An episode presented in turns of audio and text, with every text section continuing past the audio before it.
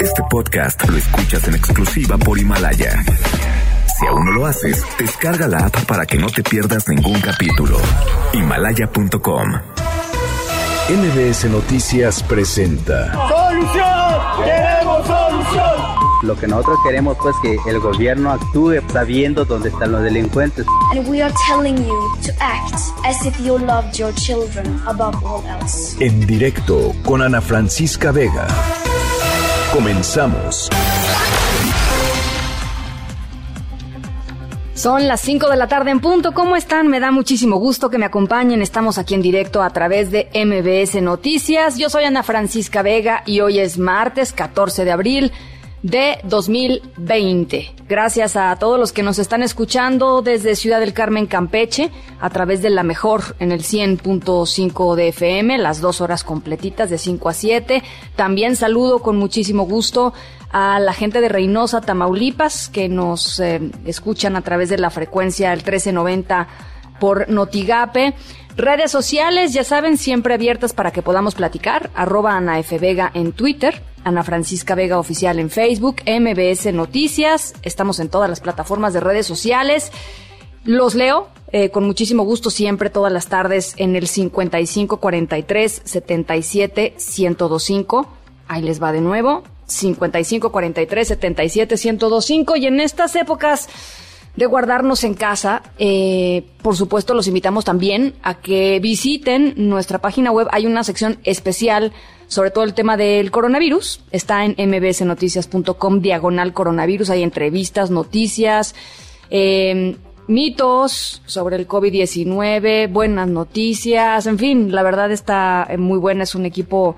Eh, es un esfuerzo muy grande del equipo de MBS Noticias para traerles eh, información confirmada, información que les sirva y sobre todo recalcar, quédense en casa. Es muy importante que sigamos las indicaciones de nuestras autoridades. ¿Y qué les parece si nos vamos arrancando? Tenemos un programa lleno de cosas. En directo. Intento dormir y te haces presente. Intento dormir, tu niebla aparece.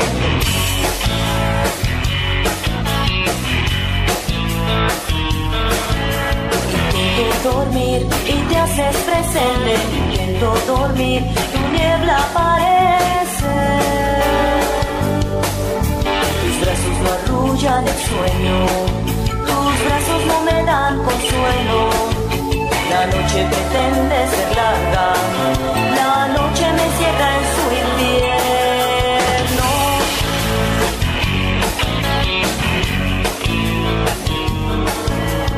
Intento.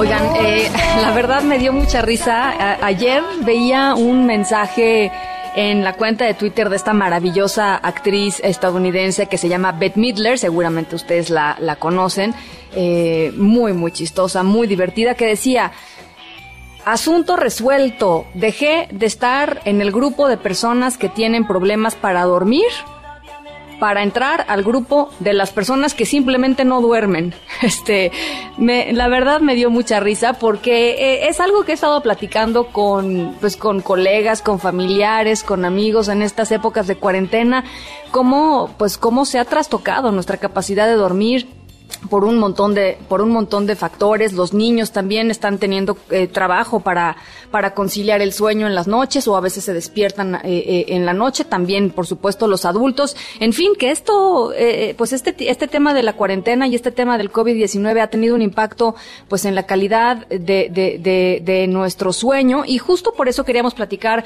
con la doctora Selene Verde Tinoco integrante de la clínica de trastornos del sueño de la Facultad de Medicina de la UNAM que está con nosotros en la línea de en directo. Doctora, ¿cómo está? Hola Ana, muy bien, gracias.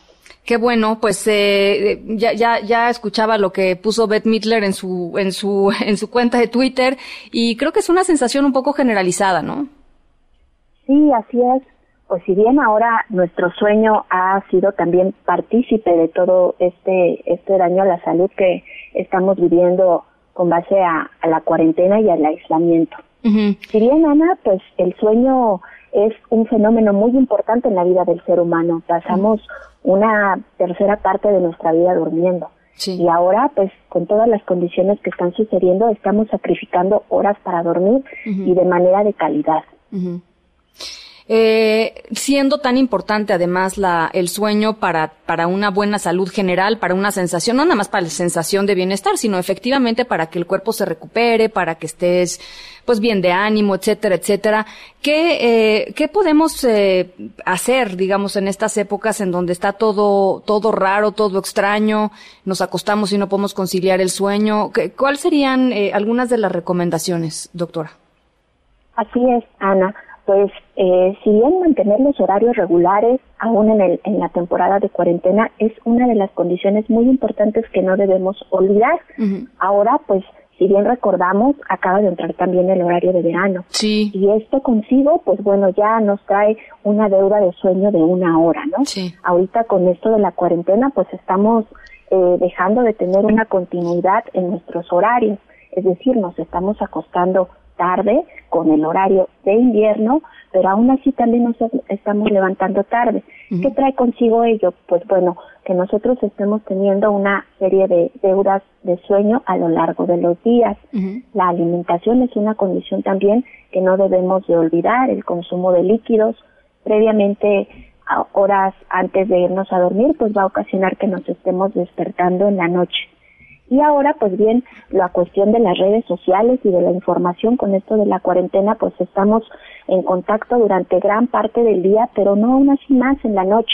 Nos gusta acostarnos con el teléfono, eh, pues para dormir y esto hace pues que nuestro cerebro se active. Es muy malo, ¿no? condición de esto, claro que con, con esta condición, pues bueno, nosotros estemos hiperactivados en lugar de estar en un periodo de relajación, Ana.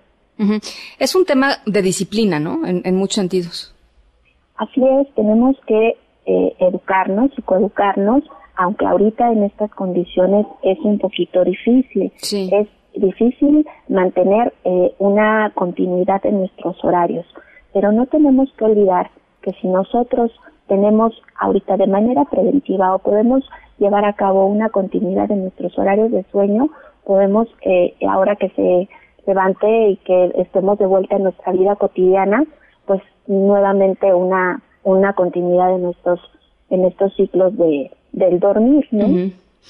¿Qué, diría, doctora? Eh, bueno, el tema del celular es importante, ¿no? Ah, eh, este asunto de no, no, pues agarrar un libro o a cualquier otra cosa que no estimule demasiado nuestro, nuestro cerebro, ¿no? O sea, levantarte en la noche y agarrar el celular, pues es la mejor receta para seguir ahí, este, prendido una hora, ¿no?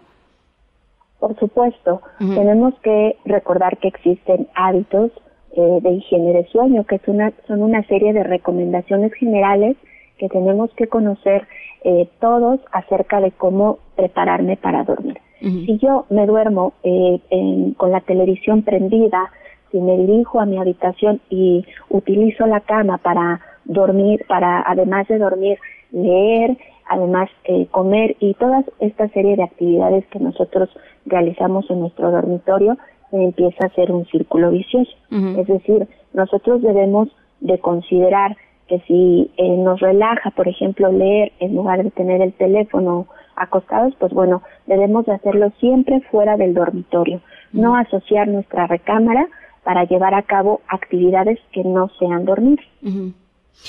Eh, a ver, ¿qué recomendación ahora para los niños? Porque también he notado así entre, entre amigos, amigas que, tenemos hijos, muchos chiquitos, además del cambio de horario, que siempre es un problema, ¿no? O sea, tratar de acostar a, una, a una niña con, cuando todavía hay luz, pues no los convences, ¿no? De que, de que ya es hora de, de acostarse como, como a su hora normal, siete y media, ocho de la noche, es imposible eh, convencerlos, pero pero creo que quizá también la falta de, pues, de actividad física de alguna manera tiene un impacto en, en, su sueño, ¿no? Supuesto, en los niños, ah, ahora eh, desafortunadamente una de las herramientas que utilizan los papás para poder inducirle el sueño es el uso del celular. Es decir, yo acuesto a mi pequeño con algún programa, con alguna canción, con algo que nosotros creemos que eh, erróneamente esta eh, condición les induce el sueño, lo único que estamos realizando pues es hiperactivarlos. Durante el día debemos de tener mucho cuidado en darles en no darles eh, refresco de cola, por ejemplo, activadores como lo son el chocolate, todas estas sustancias que, bueno, contienen alto contenido energético, pero además sustancias que los activan, que los activan de manera electroencefalográfica. ¿Qué quiero decir? Que si yo durante el día ahora a mi niño le estoy dando una serie de golosinas que contienen activadores, durante la noche me va a costar mucho trabajo acostarlos y con esto pues bueno alargar su latencia o su periodo para iniciar el sueño. Bueno, entonces eh, se nos juntaron dos cosas, ¿no, doctora? El cambio de horario, que de por sí, y, eh, y pues este asunto de la cuarentena. El cambio de horario, más o menos, ¿cuánto tarda en ajustar? Son como 15 días, ¿no? Hemos hecho eh, investigaciones al respecto en donde tardamos más o menos alrededor de dos a tres meses en, en ¿Dos a tres meses? Por supuesto. Y si aún así le aumentamos que bueno, esto depende también de cada, de cada sujeto. Sí, claro. Es una necesidad muy individual. Pues a veces hay personas que hasta casi al término del horario de verano están teniendo una adaptación en su ciclo de sueño vigilia y ya está por iniciar el horario de invierno. Bueno. no, pues no, es, no, no suena nada, nada bien. Eh, doctora, yo le agradezco mucho. Nos quedamos con este asunto de los celulares, nos quedamos con este asunto de crear una, una atmósfera apropiada para, para dormir eh, y, y, por supuesto, pensar en que la higiene del sueño nos va a ayudar, quizá no a resolver el problema, pero sí nos va a ayudar a que podamos eh, conciliar el sueño pues más rápidamente, ¿no? Por supuesto, y no olvidar que si nosotros dormimos de manera adecuada, vamos a hacer que eh, nuestro sistema inmune baje, que nuestras defensas bajen. Entonces, con ello vamos a ser más propensos a, poder contagiarnos de, alguna cuestión porque nuestro sistema inmunológico baja. Es muy importante que demos la consideración y el peso que involucra el dormir con un sueño de calidad. Bueno, pues ahí está la doctora Selene Verde Tinoco, integrante de la Clínica de Trastornos del Sueño de la Facultad de Medicina. Muchísimas gracias, doctora. Estamos en comunicación. Saludos, Ana. Muy buen día. Muchísimas gracias. Muy buena tarde, las 5 con 12. Noticias en directo. Hugo López Gatel, subsecretario de Prevención y Promoción de la Salud y vocero de la pandemia por coronavirus en México, pidió al personal médico denunciar a quienes obstaculicen la entrega de material para atender a pacientes por COVID-19. Así lo dijo hacemos un llamado directo a la ciudadanía, en este caso a los y las profesionales de la salud. Si ustedes en su unidad no tienen el equipo, ayúdenos a encontrar quién fue el que obstaculizó que llegara el equipo. Nosotros podemos decir, con evidencia en la mano, que los equipos fueron adquiridos, que los equipos fueron transportados y que los equipos fueron entregados. Si localmente no llegan a donde deben estar, que es en la cama del paciente para que los use la médico, la médica, el enfermero y la enfermera. Entonces alguien está obstaculizando y la solidaridad de la población también nos va a ayudar a detectar quién está interfiriendo con el bien público y con la protección de la salud. Denúncienlo, denúncienlo. Bueno, justamente eso es lo que han hecho personal médico y residentes de los hospitales del IMSS, de hospitales del ISTE y de alta especialidad de la Ciudad de México, quienes dicen que a pesar de que están pues las autoridades diciendo esto, a pesar de que dicen las autoridades que se ha traído eh, los insumos necesarios desde China en estos aviones que han estado pues promocionando la, la llegada de, de los aviones misionero de paz, etcétera, etcétera, pues que algunos no han sido eh, eh, entregados y no han sido entregados justamente a las unidades de estos hospitales que están atendiendo a pacientes con COVID-19. Ernestina Álvarez, ¿cómo estás? Buenas tardes, te saludo con gusto.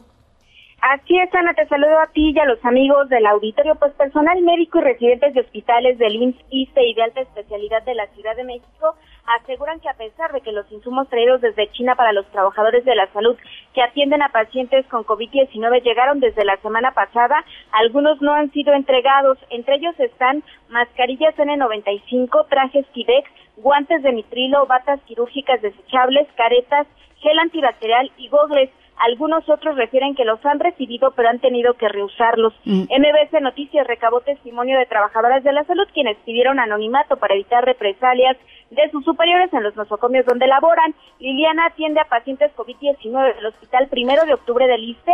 Al ser médico residente solo recibe un cobrebocas al día, lo demás lo tiene que comprar con sus recursos. Escuchemos. Toda la parte de los insumos que nosotros usamos, cubrebocas, N95, caretas, guantes, inclusive eh, hay quienes ya estamos comprando trajes, es todo ha sido por parte de nuestro dinero. O sea, el hospital no nos ha dado hasta el momento, eh, más allá de un cubrebocas de triple capa, eh, y ese cubreboca que, que nos han dado ha sido uno al día cuando la vida, la, la, el tiempo de vida media de ese cubrebocas es de cuatro horas, por mucho. Mientras que Adriana del Hospital General Manuel G. González señaló que a ellos sí les llegaron insumos, pero se los dan a cuentagotas ilimitados, tanto que las batas las deben reciclar. Escuchen. Nos dieron un equipo de gobles, un N95, una bata y un par de guantes Obviamente pues hay cosas que son desechables como la bata y los guantes. Los guantes ya los tenemos pues, o sea, son permanentes de uso personal y se esterilizan cada después de cada jornada pero pues ya aquí el, el, problema que estamos empezando a tener es que nos están reciclando las batas, o sea, material que debería ser desechable mientras que la enfermera Lupita del Hospital General 1, Carlos MacGregor Sánchez, que pertenece al IMSS, denunció que los insumos no les llegan porque tienen problemas en la repartición del almacén central de este instituto, que se encuentra en Vallejo. Incluso de su salario gastan hasta 800 pesos en trajes de protección. Así lo dijo. No hemos recibido nada de los aviones y tenemos mucho temor. De hecho, lo hemos denunciado que en el almacén de Vallejo ya nada más llegando ahí ya se empiezan a perder las cosas. Entonces difícilmente nos van a llegar los insumos. Sin embargo, el subsecretario de Salud, Hugo López Gatel, como ya lo escuchábamos, señaló que los insumos que llegaron en vuelos desde China ya deben estar en los hospitales no solo de la Ciudad de México, sino de todo el país. De lo contrario, pues pide al personal médico denunciar los faltantes al 800 0044 800 porque alguien estaría obstaculizando esta entrega. Hasta aquí el reporte. Oye, Ernestina, y no nada más dijo eso, sino que dijo, ayúdenme a saber quién fue quien está, o quién, quiénes son las personas que están obstaculizando esto. Está, yo me parece que pone ahí un peso sobre los trabajadores de la salud que pues ellos no, no tengo, no, no tengo la certeza de que ellos puedan investigar quién fue que, que, que, que, guardó los insumos necesarios o que, ¿no? O sea, no necesariamente eh, los trabajadores de la salud tienen el conocimiento, ellos simplemente están trabajando y no y saben que no tienen guantes o saben que no tiene batas o, que no tienen eh, eh, cubrebocas, en fin. Este, creo que también es poner ahí una responsabilidad que no, pues no es de ellos, ¿no? Así es, es que en muchas ocasiones los trabajadores, el personal médico que se dedica a atender a sospechosos y a pacientes de COVID-19, pues llegan, tienen largas jornadas, incluso no pueden tener el teléfono celular cuando están atendiendo a los pacientes y ellos eh, lo que señalan es que pues solamente llegan anotan en una en una lista un check-in digamos de los del material que les están dando pero ellos no tienen acceso a saber quién es el administrador o qué parte de, que está que está encargada de la contratación de, estos insumos pues es el responsable. Entonces ellos tienen atención con su médico superior Sí, no, no, no, exacto. O sea, ellos, ellos a lo suyo, ¿no? Ellos no tienen, este, eh, investigaciones, este, administrativas de ningún tipo. Bueno, pues ahí está. Te agradezco mucho este trabajo, Ernestina. Buenas tardes. Un abrazo, muy buenas tardes. El saldo a las 7 de la tarde de ayer, que es, digamos, cada 24 horas es que se dan eh, los saldos eh, a partir de la vocería de Hugo López Gatel. En México hay 332 personas muertas por COVID-19, hay 5.014 casos confirmados de contagio y 9.341 pacientes sospechosos de tener coronavirus. En el mundo hay más de 125.000 muertos por COVID-19 y cerca de 2 millones de contagios. Y tras un segundo día de largas, largas filas sin respetar la sana distancia, ahí están las fotografías ampliamente difundidas para quienes las quieran ver, incluso con personas que durmieron en la calle esperando un lugar. La sección 33 del Sindicato de Trabajadores del IMSS cerró la convocatoria para contratar personal que hará frente a la pandemia de COVID en México. En dos días llegaron casi 2.000 personas, de, entre doctores, especialistas, eh, eh, enfermeras, se seleccionaron 400 perfiles. Y el gobierno capitalino implementó el programa No estás sola para evitar un repunte de casos de violencia familiar durante estos tiempos de cuarentena. Adrián Jiménez, platícanos de qué se trata. Hola, buenas tardes, Ana Francisca. Un saludo afectuoso para ti y el auditorio. Bueno, pues ante el incremento de la violencia familiar y de género registrada en China y en Europa, en países europeos, a raíz del confinamiento domiciliario por la emergencia sanitaria por COVID-19 y la alerta emitida hace unos días por la ONU debido a este fenómeno, pues ahora el gobierno de la Ciudad de México puso en marcha este programa denominado No está sola. En conferencia de prensa, Salvador Guerrero Chiprés, presidente del Consejo Ciudadano de Seguridad Pública y Procuración de Justicia de la Ciudad de México, explicó que el programa contempla que las mujeres puedan compartir video, fotografías, grabaciones y texto de manera discreta en situaciones de violencia inminente o para facilitar la denuncia posterior a esta violencia. Esto a través de la línea Mujer se nos cortó la comunicación con Adrián Jiménez. Lo recuperamos un poquito más adelante. Por lo pronto les platico, la Secretaría de Seguridad Ciudadana de la Ciudad de México informó que falleció por COVID-19 el primer inspector Víctor Manuel Ortiz Márquez, quien fue coordinador operativo de la zona sur. Es la segunda muerte en menos de un mes de un elemento de la Secretaría de Seguridad Ciudadana. Y un juez federal dio 24 horas para que el gobierno capitalino implemente medidas para prevenir contagios en cárceles y centros de detención locales, además de acciones para detectar síntomas en las personas que están recluidas en prisión. La decisión se tomó por un amparo que promovió la Asociación Civil Documenta, uno de los temas que habíamos estado platicando aquí en, en semanas y días pasados. Importante esto que ordena el juez federal para personas que están en eh, cárceles y en centros de detención locales. Recuperamos la comunicación con Adrián Jiménez. Adrián, nos estabas platicando. Ana Francisca Auditorio, efectivamente, bueno, les comentaba que como parte de este programa no está sola, las mujeres pueden comunicarse a la línea Mujer del Consejo Ciudadano y el chat de confianza. Estos se encuentran disponibles en el 55 55 33 55 33. El funcionario dijo que además se trata de hacer un primer tamizaje con base en el cual se canalizarán a las denunciantes a las diferentes instancias que puedan atender su caso en particular. Vamos a escuchar parte de lo que dijo. Adelante que se trata también de contribuir a especializar y a distribuir la carga de las llamadas. Por ejemplo, seguimos en esta complementariedad con la línea de 56, 58, 11, 11 y por el lado del Consejo queremos enfatizar la atención precisamente a violencia de género y violencia familiar en el contexto de esta contingencia. Segundo punto, que el chat de confianza que tiene los mismos dígitos 55, 55, 33 y 55, 33 permite una cierta ventaja. Dada la discreción con que puede utilizarse el chat, puede compartirse video, puede compartirse texto, fotografía, voz, ante la inminencia de la violencia o posteriormente a ella. Guerrero Chiprés dijo que también ofrecen asistencia vía digital en videoconferencia y canalizarán a las lunas de las 16 alcaldías los casos de riesgo medio y alto, así como a los centros de refugio, casa de emergencia y los CEPAVIGES, que son los servicios especializados de prevención y atención de la violencia de género. Toda esta campaña se lleva en coordinación con la Secretaría de las Mujeres Capitalinas.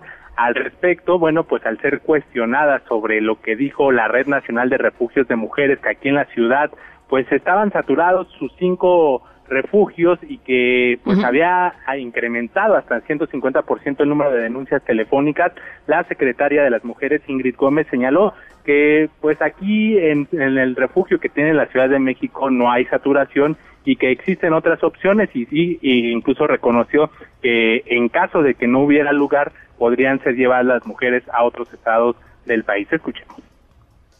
Nosotras no estamos en el refugio de la Ciudad de México a tope. Seguramente dentro de esta red nacional de refugios solamente sean los cinco refugios o cinco refugios que tiene la red nacional, pero existen otros y existen otras, otras opciones en nosotras también, en, si el caso lo amerita, pues movemos mujeres a otros estados de la República. Insisto, tenemos una relación de mucho apoyo y mucha colaboración con la red nacional y con las instancias municipales para el adelanto de las mujeres en todos los estados. Ana Francisca, auditorio comentar que de acuerdo con autoridades capitalinas, en la última semana de confinamiento domiciliario, las llamadas de emergencia al 911 por violencia familiar y de género fueron 328, mientras que las carpetas iniciadas en la Fiscalía General de Justicia por este mismo motivo fueron 327, ligeramente por arriba de lo que se vivió en el mismo periodo comparado con el año 2019. Es la información que les tengo. Bien, muchísimas gracias, Adrián. Muy buena tarde. Gracias, buena tarde. En otras, en otras cosas, el expresidente de Estados Unidos, Barack Obama, apoyó públicamente a quien fue su vicepresidente, Joe Biden, como principal candidato demócrata para las elecciones el próximo martes 3 de noviembre frente al actual presidente Donald Trump. Aquí parte del mensaje que difundió Barack Obama. Como país en momentos de gran crisis, es que el espíritu de velar por los demás no puede limitarse a nuestros hogares, nuestros lugares de trabajo, a nuestros vecindarios o nuestras iglesias. También tiene que reflejarse en nuestro gobierno nacional. El tipo de liderazgo guiado por el conocimiento y la experiencia, honestidad y humanidad, empatía y gracia. Ese tipo de liderazgo no solo pertenece a nuestras capitales estatales y oficinas de alcaldes, pertenece a la Casa Blanca. Y es por eso que estoy tan orgulloso de respaldar a Joe Biden para presidente de los Estados Unidos.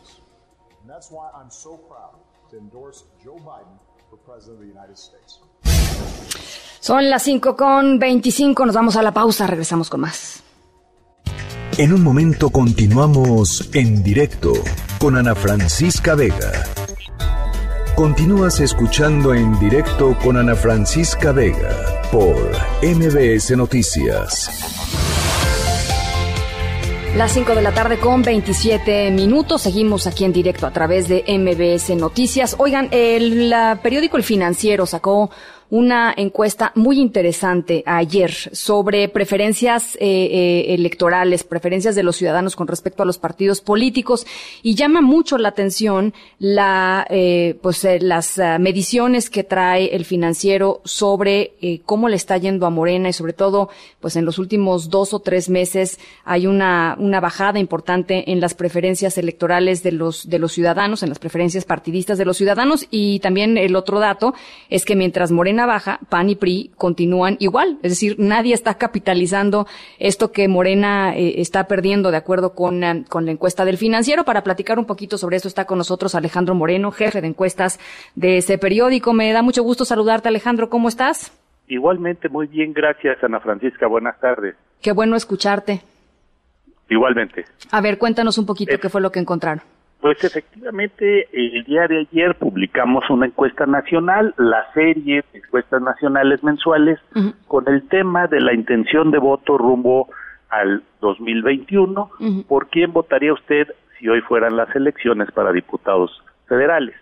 Lo que bien indica es una caída importante, notable, pero además muy rápida del partido gobernante de Morena, quien pasa de 33% en enero a 18% en marzo. El 33% de enero lo habían más o menos mantenido a lo largo de los últimos siete meses, con pocas variaciones, y anteriormente, en 2019, pues los habíamos tenido por arriba del 40%. Esto es una caída más grande del 50%, es decir, con respecto a sí mismo, para ubicarse en una situación pues que hoy los pone de manera mucho más competida con lo que serían los principales partidos de oposición juntos. El PAN que obtiene 10 y el PRI que obtiene 8%. Sin embargo, como bien apunta Ana Francisca, pues esto que no han capitalizado las oposiciones ha ido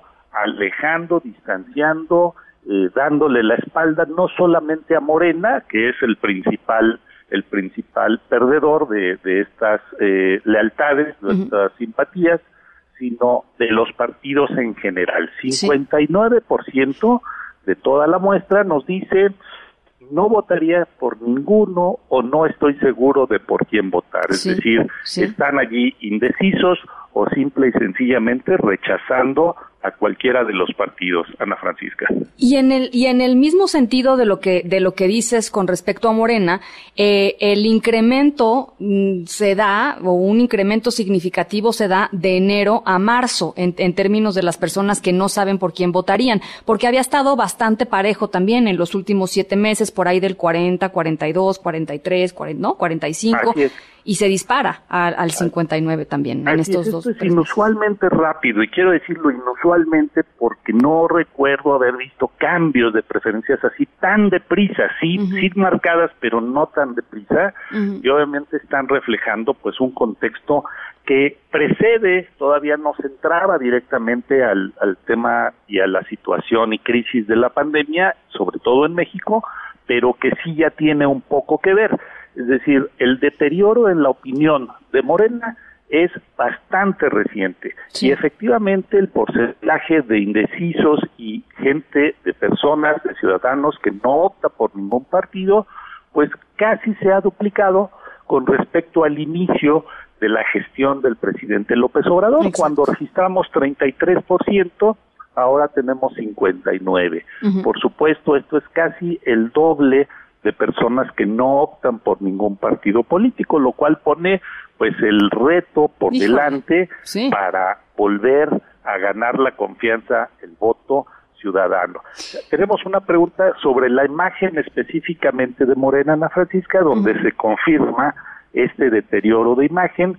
Lo teníamos con una imagen positiva que llegó a estar pues en los 50% altos, incluso en 61% prácticamente hace un año, en febrero del 2019, se fue, eh, digamos, deteriorando un poquito, quedó estable en los 40, pero de enero para acá baja por debajo de los 40 por primera vez, 35 en febrero positivo y queda en 31 en marzo, pero lo más notable es le rebasa la opinión negativa, es decir, hoy hay más gente con una opinión negativa hacia Morena que positiva. Sigue siendo, sin embargo, la primera fuerza, el primer partido y eh, pues se mantiene, aunque como dijimos, en una situación más competida, más competida, más cerrada.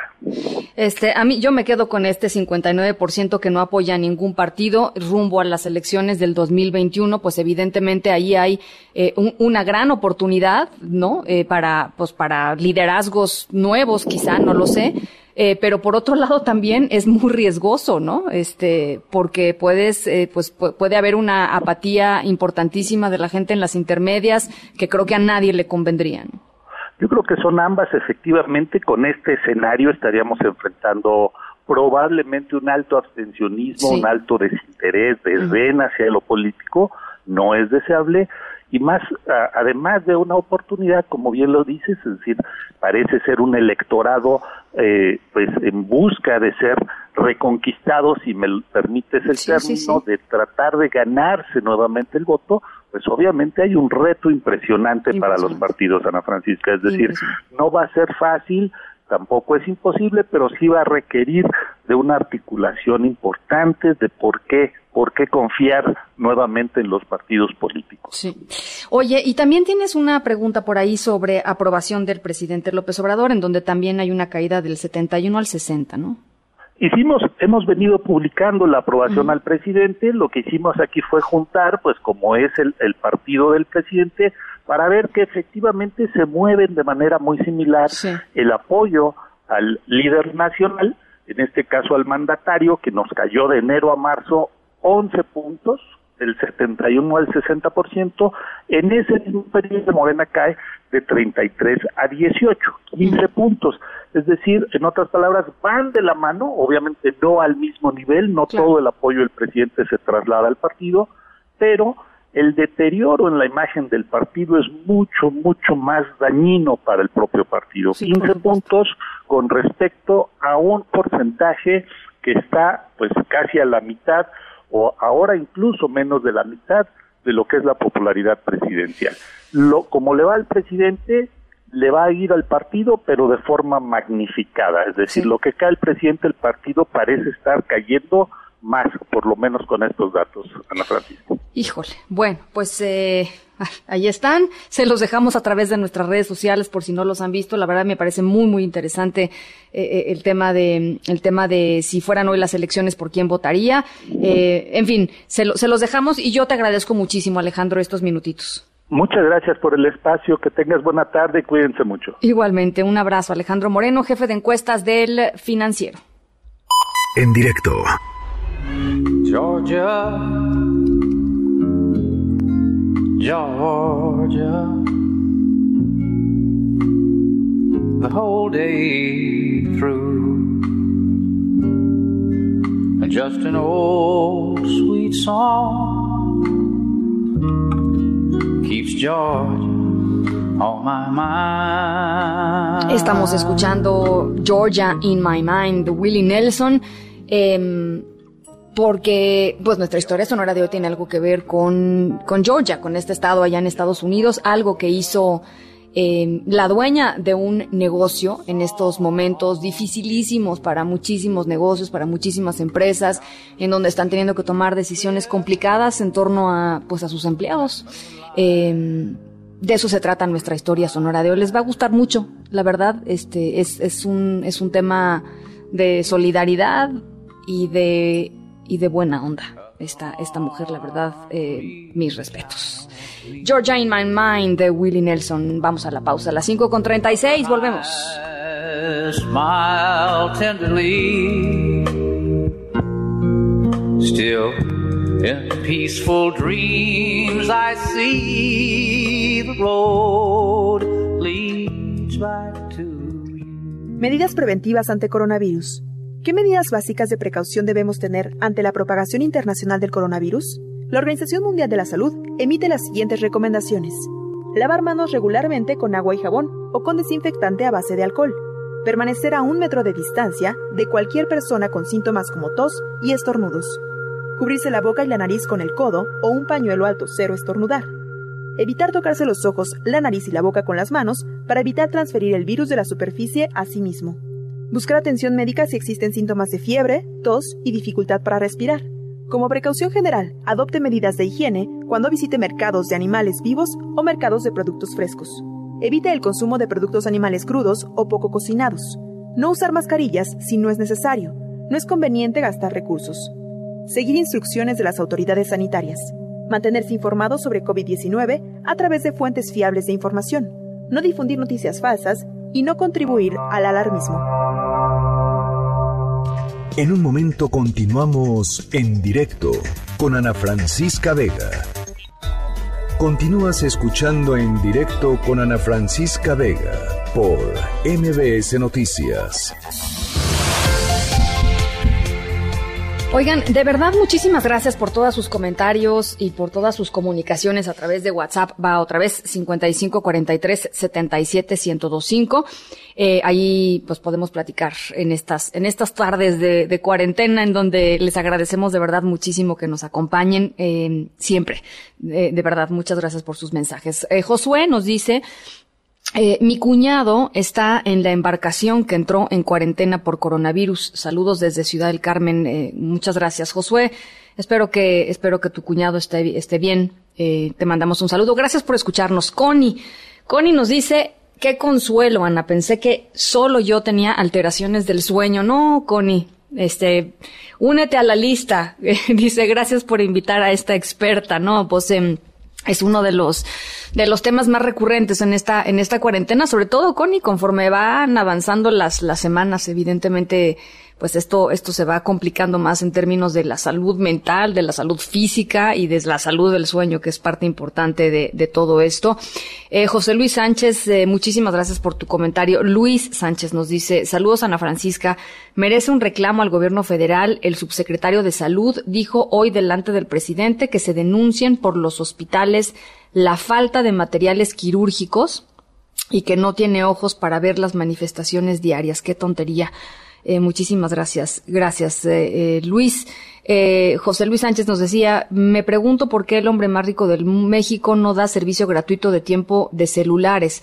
O qué casualidad que nada más quiere ayudar al presidente. Gracias, José Luis, por, por tu mensaje. Gracias de verdad a todos por sus mensajes. Luis Miguel González, Economía. Luis Miguel González, me da gusto saludarte. Ana Francisca Vega, el gusto es mío. ¿Cómo estás? Eh, todo muy bien, muchos temas.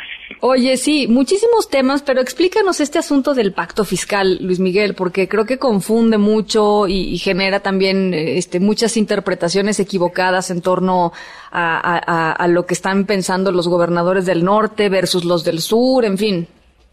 Eh, para ponerlo en términos muy simples, el pacto fiscal es un acuerdo, hay que recordar, México es una república federal, lo que significa que en teoría los estados libres y soberanos, Jalisco, Oaxaca, Nuevo León, Aguascalientes, firman un acuerdo con el gobierno federal, en este caso de lo que llaman coordinación fiscal. La coordinación fiscal es qué impuestos puede cobrar cada parte y cómo se reparte el fruto, digamos, del esfuerzo fiscal.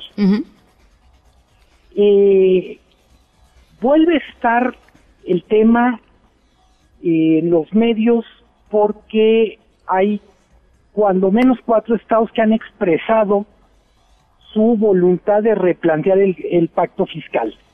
Son estados de, vamos a decir, de la cintura para arriba del país, Jalisco, Nuevo León, Tamaulipas, eh, Chihuahua, etcétera. Eh, ¿cuáles, ¿Cuáles son los datos que vale la pena tener en cuenta para, para entrar a la discusión? El acuerdo de coordinación fiscal vigente es de tiempos de López Portillo. Sí. O sea, más o menos 40 años. Sí. Eh, para ponerlo en perspectiva, en ese momento México era un país petrolero, quiero decir, petrolero en serio. El, la mayor fuente de ingresos del gobierno federal era el petróleo, la mayor fuente de exportaciones era el petróleo.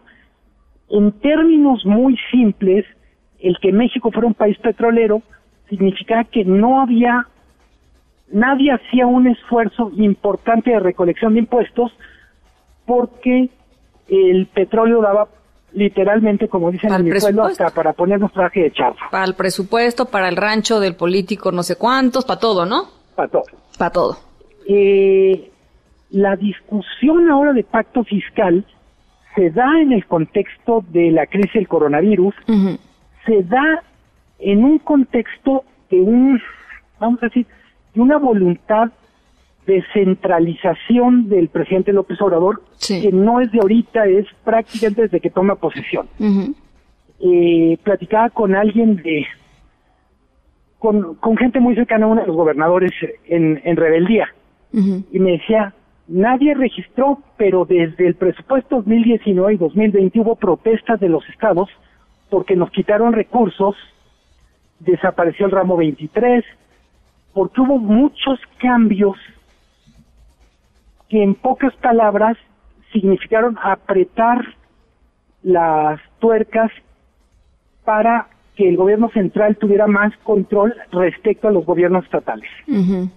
eh, para, para no dejar de lado un, un tema muy relevante del que tú te has ocupado mucho, Ana Francisca, eh, mucho de esta discusión de por qué centralizar, por qué tener más control frente a los gobernadores, tuvo que ver con escándalos espantosos de corrupción de gobernadores. Es decir, muy poco control de los recursos que, que les llegaban, ¿no? Y, eran pues, cajas, un poco cajas negras. Que era, en el fondo, era como, bueno, ¿y quién le amarra las manos a Javier Duarte? ¿Por qué dejaron que Coahuila se endeudara al punto en que se endeudó? ¿Qué onda con Quintana Roo y el señor Borge? Una, una larguísima lista de, de escándalos. ¿Cuál es, desde mi punto de vista, el, el punto en el que estamos ahorita? Se agudiza la discusión porque dicen que no está claro cómo están repartiendo los recursos en, alrededor del coronavirus de parte del gobierno federal. Y cuando digo no está claro es a los gobernadores no les explican cómo se toman las decisiones, no los involucran, hay muy poco diálogo.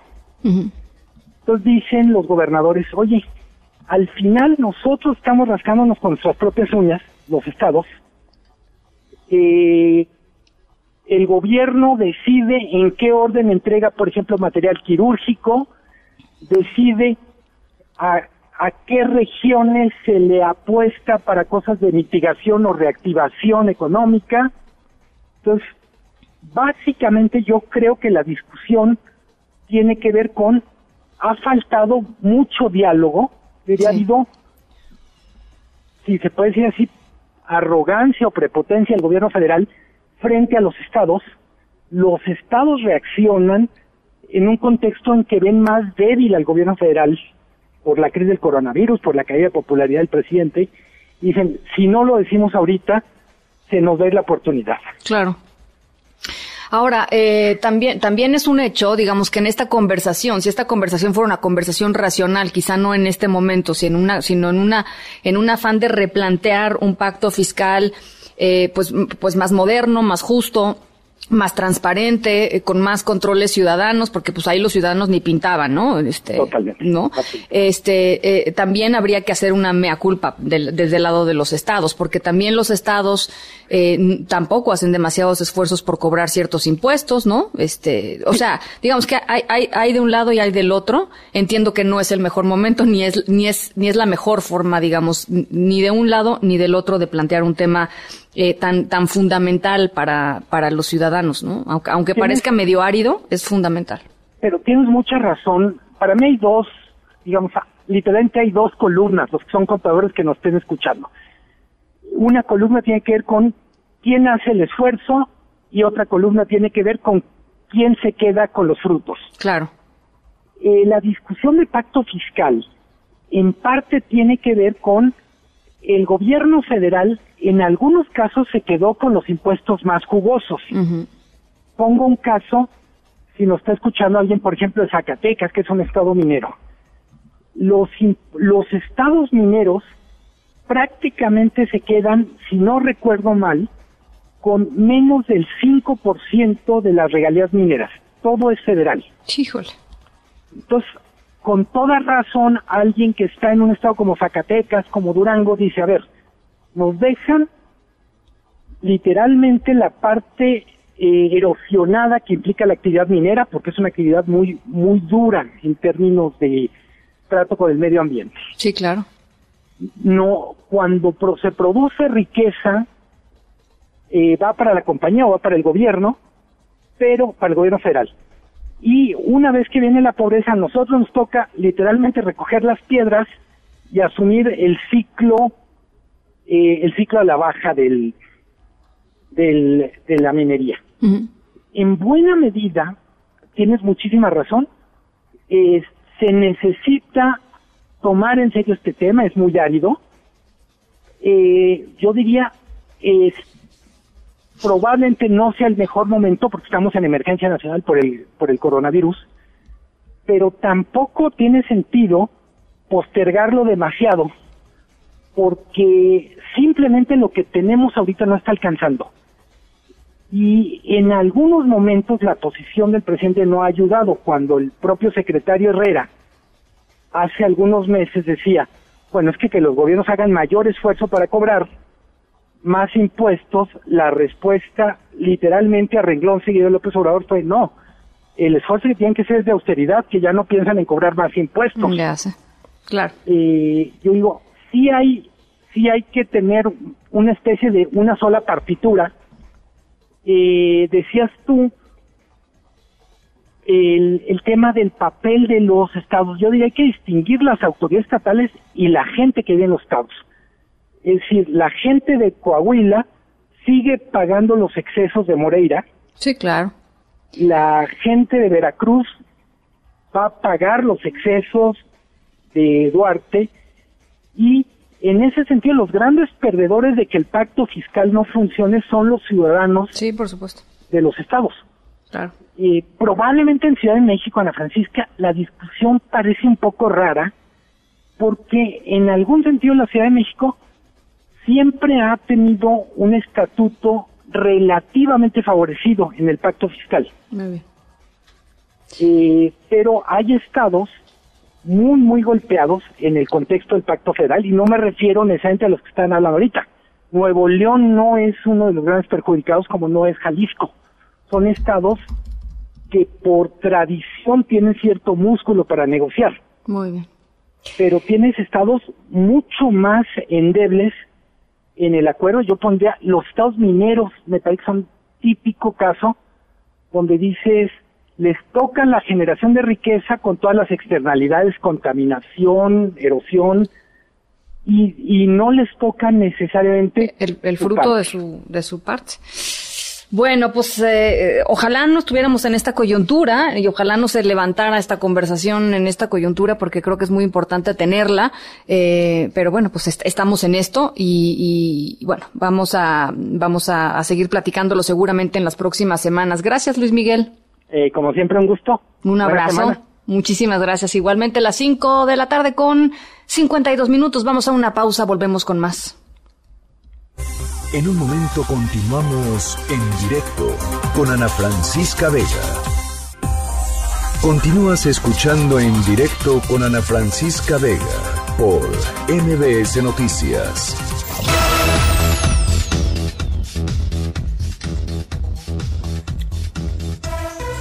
Bueno, les platico de último momento que el eh, presidente de Estados Unidos, Donald Trump, ya ven que tienen estas eh, pues, conferencias eh, cotidianas, ya todos los días están haciendo, está haciendo conferencias del presidente Trump que tiene que ver con el COVID-19 y acaba de anunciar, esto es información de último momento, que ha decidido parar cualquier eh, financiamiento de Estados Unidos a la Organización Mundial de la Salud. Ya venía desde hace por lo menos unos cinco o seis días desde la semana pasada había anunciado que eh, que no estaba de acuerdo con algunos de los criterios que estaba eh, poniendo sobre la mesa la OMS en torno a la reapertura de la economía en Estados Unidos. Eh, el director de la OMS había dicho que eh, tenía que, que, si era muy pronto, como se empezaban a abrir y a reactivar otra vez a las personas en distintos países, había un riesgo importante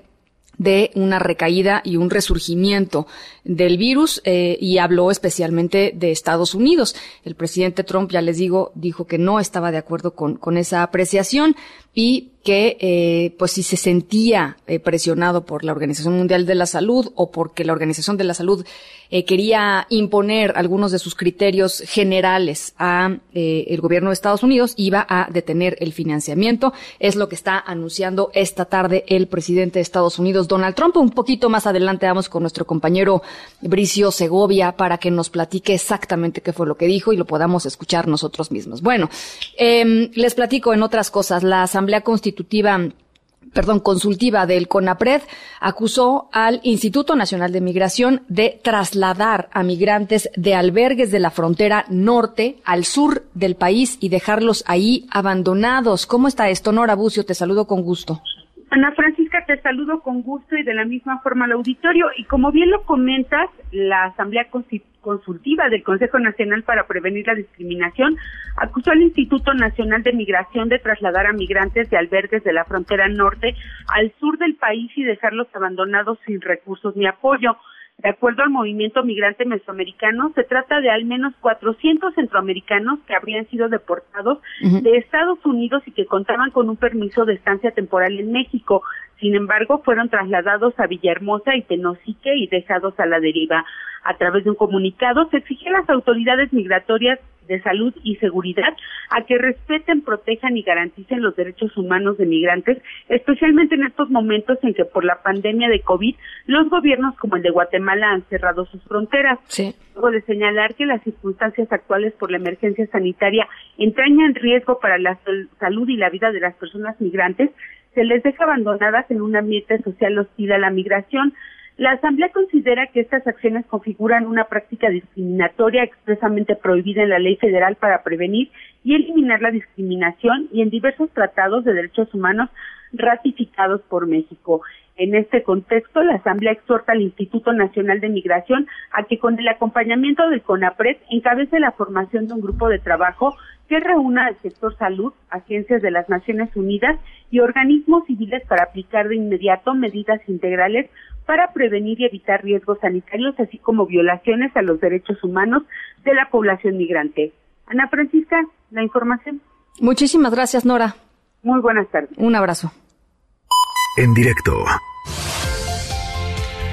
Casi las uh, seis de la tarde, un minuto para las seis de la tarde. En la línea telefónica está el gobernador de Aguascalientes, Martín Orozco. Gobernador, le saludo con mucho gusto. ¿Cómo está? Hola, buenos días, Ana. ¿Cómo estás? Un saludo a todos. Bien, pues eh, contenta de tenerlo aquí con nosotros para platicar eh, sobre pues sobre esta petición que hacen, eh, sobre este llamado que hacen a través de un video gobernadores del de, PAN eh, al gobierno federal. Platíquenos un poco, eh, por supuesto, en el contexto del COVID-19, de la pandemia. Bien, muchísimas gracias. Te agradezco la oportunidad y también el objetivo de este video no es otra cosa de que hacer equipo, llamar a la unidad con el señor presidente a que hagamos un solo equipo en enfrentar esta pandemia. Lo que hasta el momento hemos hecho, Ana, ha sido exclusivamente por temas estatales, eh, que ojalá y, aprovechando también la oportunidad de que llegaron los aviones, que yo creo que sí llegaron, que dicen que pueden ser este en leyendas urbanas. ¿Cuál? ¿Los misioneros de paz, los de China? Los, los de China, que sí llegaron y llegaron algunos instrumentos, algún equipo y algún equipo de protección o o ventiladores que nos apoyen a los, a los gobernadores de Guam. La verdad es que hemos hecho un gran esfuerzo, seguramente los 32 gobernadores, los nueve del PAN me consta, que con recursos propios, con recursos que sin duda ya teníamos presupuestados para otras cosas y que hemos estado desviando porque así lo exige la necesidad de salud. Entonces, en base a esto y en base a que traemos un buen control en temas de, de la pandemia, pues necesitamos el apoyo del presidente con equipo del que llegó, del que estará a punto de llegar, o bien con recursos para poder enfrentar los momentos más críticos que luego el propio López Gatel nos anuncia todas las mañanas, que eso está a punto de llegar y que lo fuerte está por venir en mayo, en junio y no sé en qué fecha y es lógico que no conozcamos porque es un virus nuevo, no buscamos el momento, pero sí debemos estar preparados con equipo y con recursos para enfrentarlo. A ver, permítame que lo que lo que lo interrumpa ahí un segundito porque el, el vocero López Gatel, el subsecretario López Gatel lo que ha dicho es que estos insumos se ha hecho un análisis de dónde se necesitan más y a partir de ahí se van a empezar a pues a, a, a distribuir. Eh, lo que usted me está diciendo es que ustedes no han recibido ninguno de estos insumos y no han recibido del de la Secretaría de Salud un estimado de cuándo podrían llegar, un intercambio de qué es lo que se necesita versus qué es lo que se tiene.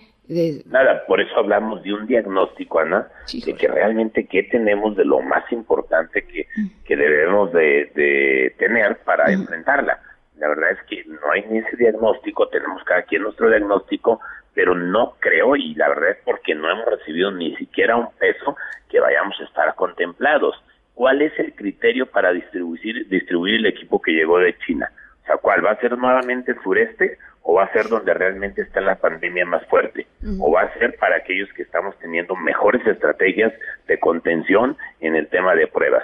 Hemos recibido yo de Aguascalientes y los compañeros no han recibido más de 200 pruebas y de ahí en más, o sea, yo llevo más de mil, cerca de 1100 pruebas y tuve que comprarlas y tengo que comprar y me equipé con cinco mil y luego con diez mil, pero en realidad de solamente mensajes por la mañana sin concretar absolutamente nada a quién o puede decir Aguascalientes no le va a llegar al sector salud del estado pero va a llegar a cualquiera de las tres clínicas del IMSS pues al final es lo mismo es para aguascalentenses. Pero que no se olviden de los nueve estados de aguas de los nueve estados panistas para tener eh, los equipos necesarios o el recurso necesario, porque en recurso, en, el, dinero, tampoco hemos recibido absolutamente nada.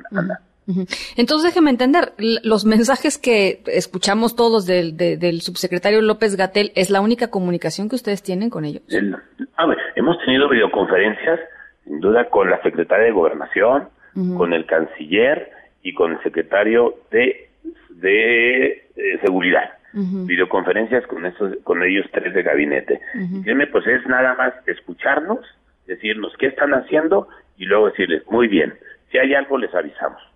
Pero no hemos recibido una buena noticia y en todas ha sido, necesitamos que nos ayuden con pruebas, luego necesitamos que nos ayuden con camas, necesitamos que nos ayuden con con ventiladores, necesitamos que no abandonen las clínicas del IMSS, porque a pesar de que no es una responsabilidad directa del gobernador, pues al final, insisto, termina atendiendo a gente de mi estado. Entonces, también importa que el IMSS esté bien, independientemente que sea una facultad federal. Pero esa es la única comunicación, la única información que tenemos en salud es lo que en esas conferencias no se escuchan, ¿eh? Porque nos piden que hemos estado haciendo. Y lo que en la mañana, pues ahí tenemos que estar oyendo de Gatel. Oiga, y, y A ver, pues es que cuesta trabajo pensar que, así es la comunicación en un momento de pandemia. Uno pensaría que sería mucho más fluida y con, con las, pues con los requerimientos explícitos, este, públicos de lo que se necesita, de lo que se tiene, en fin. Este, eh, ¿a qué le atribuye usted esta, pues esta falta de, no sé si es de, de interés, de comunicación, de, de, logística, es un tema que, de, que están rebasados, es un tema político, ¿a qué se lo atribuyen? No, lo menos que puedo pensar es que sea político. O sea, en un tema de pandemia, la verdad es que ver las cosas políticas sí no no cabe lugar. No cabe lugar a que nadie, ni aun cuando fuimos nuevo gobernador de Acción Nacional, porque así estamos este, unidos en, en, en Goan, la verdad es que no es un tema político. ¿Yo a qué le atribuyo? A que los gobiernos tendrán que sacar su chamba. Y la verdad es que la estamos sacando, ¿eh? Pero si llegan los momentos que luego nos anuncian, pues vamos a ser rebasados. Eh, aquí lo que hacemos con la sociedad, y la sociedad ha apoyado mucho, que lo que decimos es, una pandemia no sale desde el gobierno, la de las pandemias se sale con un orden social, pero también con recursos y equipo necesario.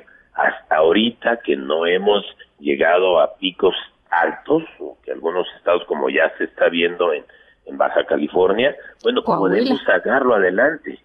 bueno, pero cuando lleguen esos momentos, pues no va a ser posible y hasta ahorita seguramente el gobierno federal dice, a ver, los estados están sacando, no van a quedar mal. ¿A quién le exige un ciudadano de Querétaro o de Tamaulipas o de Aguascalientes? Pues, a la primera instancia ustedes.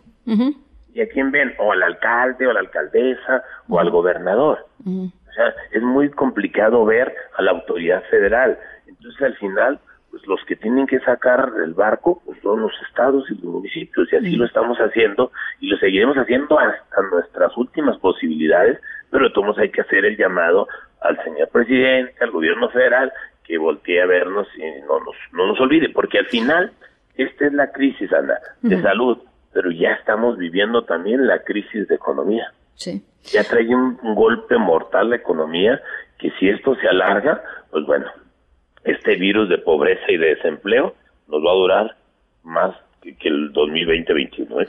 A ver, eh, gobernador, eh, uno de los uno de los temas en días recientes y uno de los temas que a, mí me parecen más preocupantes y, supongo que, que, a, todas las autoridades están también en este en esta misma tesitura tiene que ver con las infecciones por COVID-19 de personal de los de, de, salubridad, de la gente que está, los doctores, los enfermeros, las enfermeras, las doctoras. Eh, ¿Cómo está ese tema en Aguascalientes? ¿Cómo está el tema de las agresiones contra el contra del sector salud? En fin. La verdad es que no hemos llegado a ese momento, ojalá no lleguemos. Lógico que también hay posibilidades, digo, por cómo se ha visto en otros países o ahora ya en otros estados. En Aguascalientes muy tranquilo, Ana, la verdad es que le hemos apostado mucho a pruebas.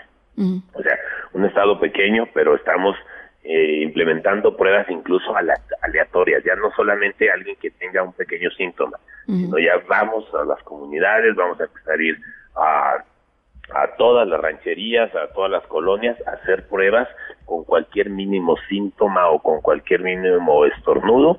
Estamos haciendo pruebas, llevamos más de mil pruebas en este estado, traemos 68 eh, positivos, solamente traemos desgraciadamente dos defunciones y el tema central es que tenemos nuestros equipos y nuestros eh, hospitales trabajando muy de la mano, no tengo absolutamente ningún brote de rechazo contra el sector salud.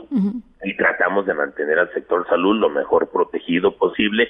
Solamente se hicimos un hospital como centro COVID y es ahí donde estamos concentrando pues el mejor equipo para proteger a nuestro sector que ahorita pues, son los héroes más importantes. Sí, Entonces, que, que Aguascalientes estamos haciendo bien las cosas, pero exclusivamente de nosotros. ¿eh? las estrategias, y yo las veo, que cada estado aplica sus estrategias pero una estrategia así recta de, del gobierno federal, pero donde haya también la estrategia y lo necesario, los recursos, pues no, no aún no la vemos. Se sienten abandonados por eso. Y hacemos la chamba, porque tenemos que responderle a nuestra sociedad. Oiga, finalmente, gobernador, usted hablaba de la crisis económica que acompaña a esta crisis sanitaria. Evidentemente, la pérdida de empleo que se anunció la semana pasada es brutal. Vendrá mucha más pérdida de empleo. Y siempre está este tema del equilibrio entre eh, la solicitud a la gente de guardarse en casa, de, de tratar de aplanar la, la curva y Curva. la gente que no puede quedarse en casa y que tiene que salir, ¿no? ¿Cómo está ese tema? A ver, aquí hay, hay millones de personas que no pueden dejar de salir. Y tampoco hay un recurso, hay un recurso, y, y Goan mañana también hará un, un señalamiento en el tema de, de las facilidades para el sector empresarial y puedan ayudarnos a mantener el empleo. Entonces, aquí también sin recurso lo que haces es tratar de mantener el mayor fuente de empleo sin correr riesgo de la salud de los trabajadores. Y aquí los empresarios, esos también héroes, que aquellos que no han de- despedido ninguno de sus trabajadores, pero que al contrario, sus gastos han incrementado y sus ingresos han disminuido, y el gasto ha incrementado, ¿por qué? Por todas las medidas de higiene que puedan tener en sus propios negocios Mm. para poder mantenerse y poder pagar la luz y el agua, o, sea, o la renta. Entonces, Que la luz subió además, ¿no? Además, y hoy le dan un golpe con la luz y aumenta la luz. O sea, cuando es uno de los, de los pagos que podrían ayudarle a todo el sector por unos días diferirlo, decir, bueno, no lo pagues ahorita, me lo pagas a partir de septiembre, octubre, cuando esto se vaya componiendo y, y lo que debes de tener es flujos, ¿no? Para poder mm, conservar el empleo. Sin duda es un efecto fuerte que va a durar muchos años y, ¿y qué hacemos en Aguascalientes? Pues tratar de buscar ese equilibrio que dices, no arriesgar en nada la vida de una persona, pero aquel que pueda hacer economía con todas las medidas de higiene, con todos los protocolos, hágalo. Así. Bueno, pues eh, a ver si platicamos la, la semana que entra, a ver si en una de esas ya sí. les llegó, en una de esas ya les llegó algún cargamento de China. Este, le, les ag- le agradezco mucho, gobernador, estos Dijo minutos. Barbosa que eran leyendas urbanas, ojalá sí los deje. Sí. Bueno, pues ojalá que, ojalá que no, ojalá que lleguen, porque Que la gente los necesita. Muchas, gracias, Ana. Gracias, gobernador eh, Martín Orozco, gobernador de Aguascalientes. Ya lo escucharon ustedes. Eh, a otras cosas. En directo.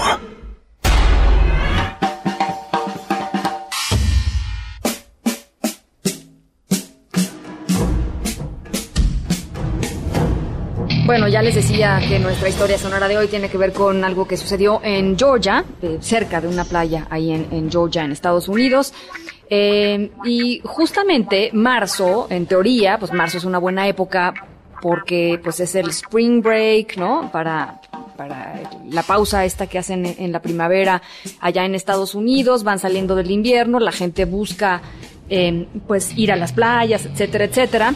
Y eh, nuestra historia sonora de hoy tiene que ver con algo que sucedió eh, en, en un negocio particular, en un negocio particular, por eso estamos escuchando sonidos de baterías y de guitarra, eh, porque pues las cosas fueron diferentes obviamente este año, desde los meseros hasta los músicos sintieron el impacto de que pues, la gente mm, no fue, no fue a pasarla bien eh, y la dueña de este negocio hizo algo espectacular.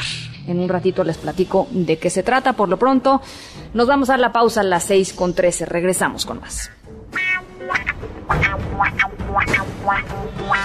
En un momento continuamos en directo con Ana Francisca Vega. Una voz con transparencia. ¡Solución! ¡Queremos solución! Una voz objetiva. Lo que nosotros queremos pues que el gobierno actúe sabiendo dónde están los delincuentes. Una voz plural.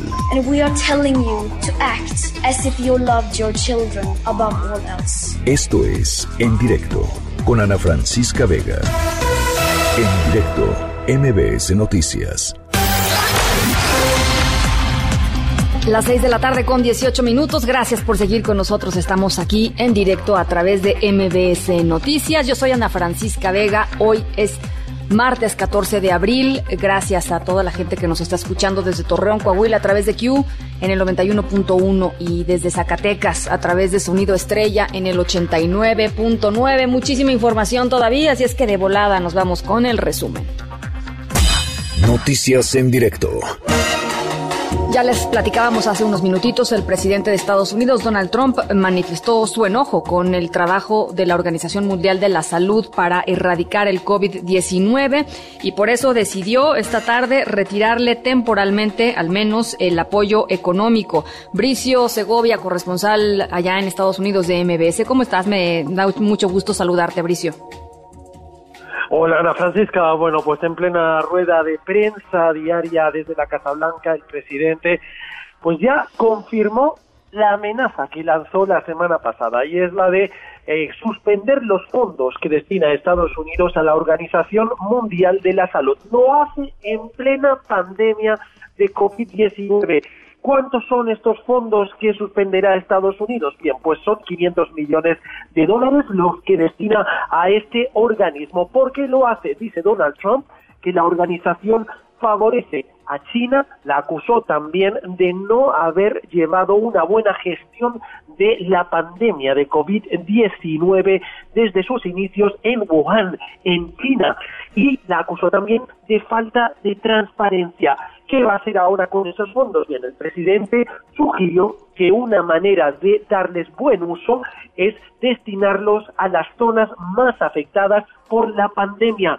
Le preguntaron también en esta rueda de prensa si cambiaría de opinión una vez que, eh, pues, eh, si por ejemplo presentara su dimisión el director general de la OMS y el presidente ha dicho que no conoce a la, pues, la persona que está al frente de ese organismo, simplemente van a seguir estudiando cuál es la forma de actuación que tiene el organismo en cuanto a esta pandemia a partir de ahora y en tal caso reevaluará su decisión.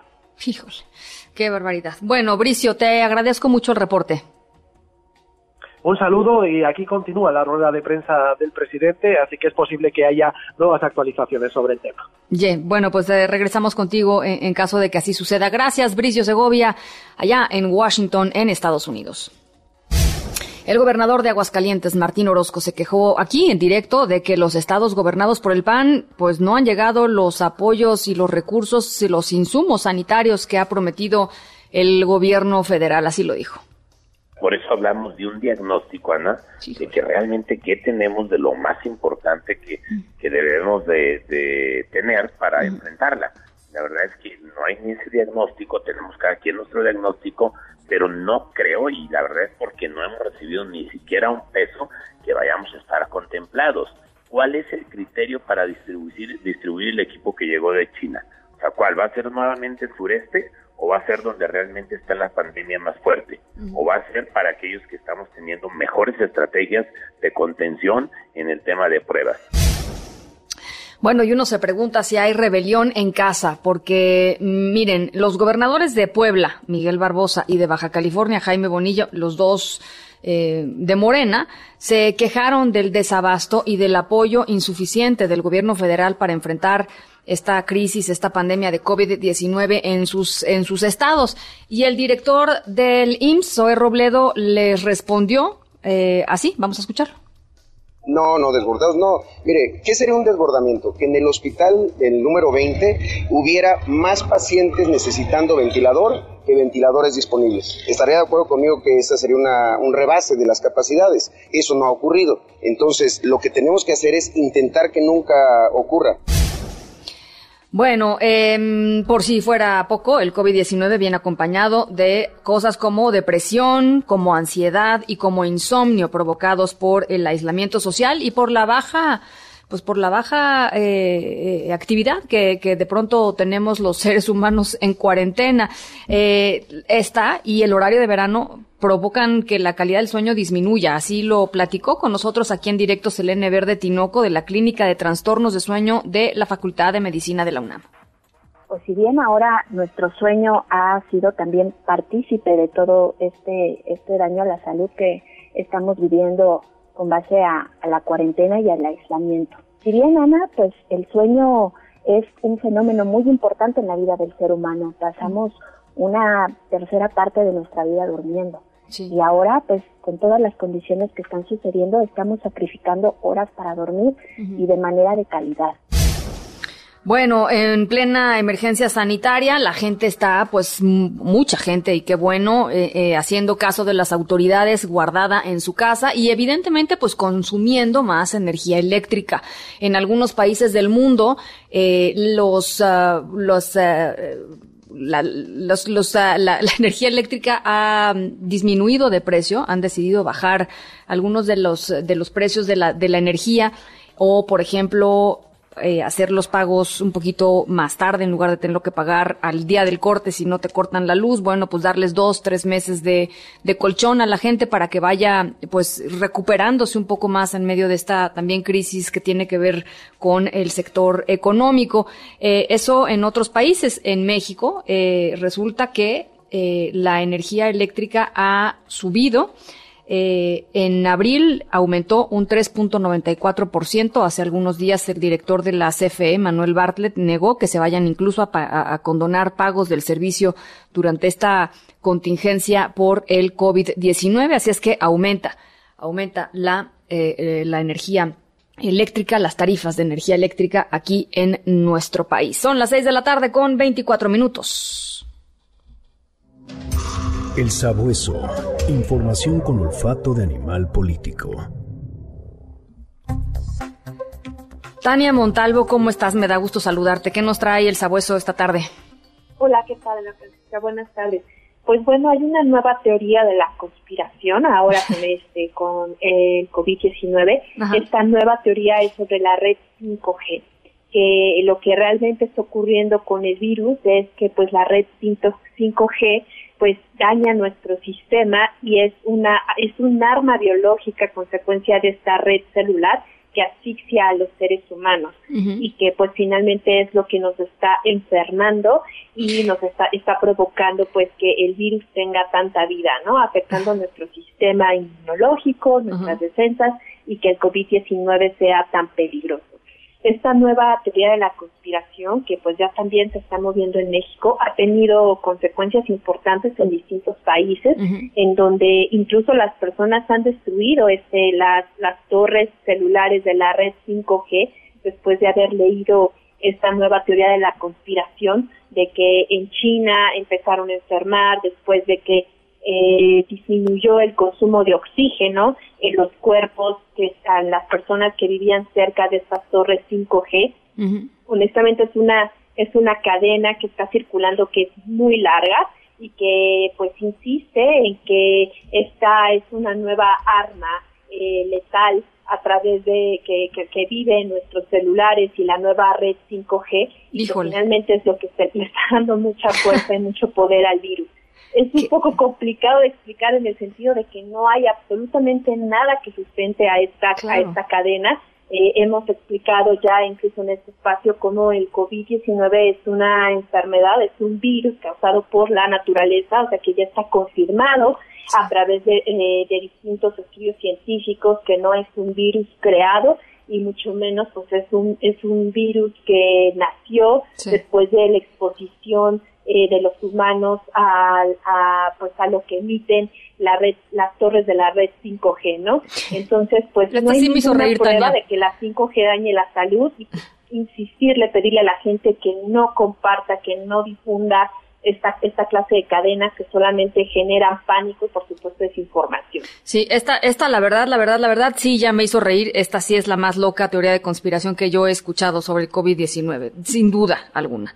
Este, oye, Tania, eh, hay otra información que, que, que, ustedes compartieron también a través de la cuenta de Sabueso que creo que es bien importante porque también me ha estado llegando frecuentemente en estos días que tiene que ver con eh, que eh, eh, llega la, la, cadena y te dice que te tienes que lavar las manos con agua caliente, eh, que porque si te las lavas con agua fría no es lo mismo que si que te las lavas con agua caliente, cosa que es total y absolutamente falsa. El calor no tiene nada que ver con lavarte bien las manos y con que el virus este, muera si te lavas bien las manos, ¿no? Sí, esta es, es otra cadena que de nuevo evolucionó. Este, al principio de, de la emergencia por, por coronavirus, se decía mucho que tenías que tomar agua caliente todo el tiempo, ¿no? Y que justamente el calor en la boca era justo lo que iba a evitar que el virus entrara a tu cuerpo. Entonces que tenías que tomar agua caliente y té todo el tiempo. esta cadena, pues ahora también lo que dice es que el calor eh, lo que puede ayudar es eh, cuando te lavas las manos, pues también matar el virus, ¿no? Y que no te laves las manos con agua fría y que el calor va a cambiar el estado de la materia del virus, etcétera, lo cual es totalmente falso, ¿no? Hay que lavarse las manos constantemente con agua y con jabón eh, y es lo único que se necesita. La temperatura del agua no importa y no y también es, es importante decir que pues todo esto que, que está vinculado con que tomar agua caliente eh, que en la temperatura misma del ambiente que es mejor estar pues no poner ventiladores para que no haga frío en su casa para que el viento y la temperatura fría no este pues no mantenga el virus vivo es totalmente mentira no o sea no hay ningún vínculo científico entre mantener vivo al virus con el calor o no bueno, pues ahí están eh, estas informaciones, eh, ya saben, eh, para verificar, para corroborar que lo que están queriendo mandar o que lo que han recibido es, es cierto, se pueden acercar a el sabueso de animal político y ellos están haciendo un esfuerzo realmente muy importante de verificación de datos y de información. Gracias, Tania, te mando un abrazo. Gracias, muchas gracias, Muchísimas gracias. Por supuesto, también pueden entrar a nuestra página de internet, que es mbcnoticias.com, eh, diagonal coronavirus. Ahí hay un, montón de información total y absolutamente confirmada. Eh, eso es lo que hay que hacer en estos momentos. Eh, simple y sencillamente enviar o reenviar información que esté eh, confirmada y que esté, eh, pues, salga de, de, o medios oficiales o de medios de comunicación eh, que puedan ustedes comprobar que son medios de comunicación con, con prestigio y con, y con trayectoria. Son las seis de la tarde con 30 minutos. Vamos a la pausa. Regresamos. En un momento continuamos en directo con Ana Francisca Vega. Todos los días salimos a buscar la información que necesitas. Hoy, sin embargo, tenemos un compromiso muy especial contigo y con México. La situación nos obliga a hacer un esfuerzo adicional para mantenerte actualizado y protegerte al mismo tiempo. Somos los reporteros de MBS Noticias. Y no podemos detenernos. Queremos que nos apoyes, quedándote en casa. Si te cuidas, nos cuidas. MBS Noticias, contigo en casa. Continúas escuchando en directo con Ana Francisca Vega por MBS Noticias. El Consejo de Salubridad General publicó un documento, un documento durísimo eh, y muy importante que se llama Guía Bioética de Asignación de Recursos de Medicina Crítica. Es una, pues una especie de manual eh, de operación, una serie de protocolos que eh, se determinaron por parte del Consejo de Salubridad General eh, en caso de que la capacidad de los hospitales y de los cuidados críticos de los hospitales quede sobrepasada o que de alguna manera eh, pues tengan los doctores y las doctoras una pues esto una guía eh, para decidir en momentos muy difíciles, por ejemplo, eh, si hay dos pacientes y hay un paciente más viejo que otro, ¿a quién le pones el ventilador si solamente hay un ventilador? Este tipo de preguntas, por eso es una es un tema bioético, eh, no son fáciles y, y, de alguna manera, pues es, es, complicado hablar de esto, pero creo que hay que hacerlo. y ustedes la conocen muy bien, Katia de Artigues, periodista y activista, pues evidentemente leyó esta, esta guía bioética y escribió un artículo muy interesante en Proyecto Puente. Eh, Katia, me da mucho gusto que estés con nosotros. Gracias, Ana Francisca. A mí también me da siempre mucho gusto saludarte a ti y a tu auditorio, aunque sea para hablar de, uy, de este tema tan durísimo, como bien dices tú, tú, decías que escribirlo te costó muchísimo, ¿no? Escribir este artículo del que les estoy platicando te, costó muchísimo, eh, porque hay temas, eh, eh, pues, pues brutalmente duros, ¿no? De, de, decisiones de vida, de vida o muerte, y sobre todo, pues en el contexto en el que ya conocemos hoy, en el que estamos, y en el que han estado otros países en donde pues las capacidades hospitalarias hasta de los más ricos países del planeta pues han quedado sobrepasadas. Así es, y esta guía, que bueno, ahí hay muchas dudas, pero si quieres te las digo al final. Primero hablemos de la guía. Esta guía, como bien dices, eh, solamente entraría en vigor cuando se sobrepasen las capacidades hospitalarias o estén a punto de hacerlo. Y lo que plantea es eh, que se cree en, en cada hospital un grupo que se llama el Consejo de Triaje.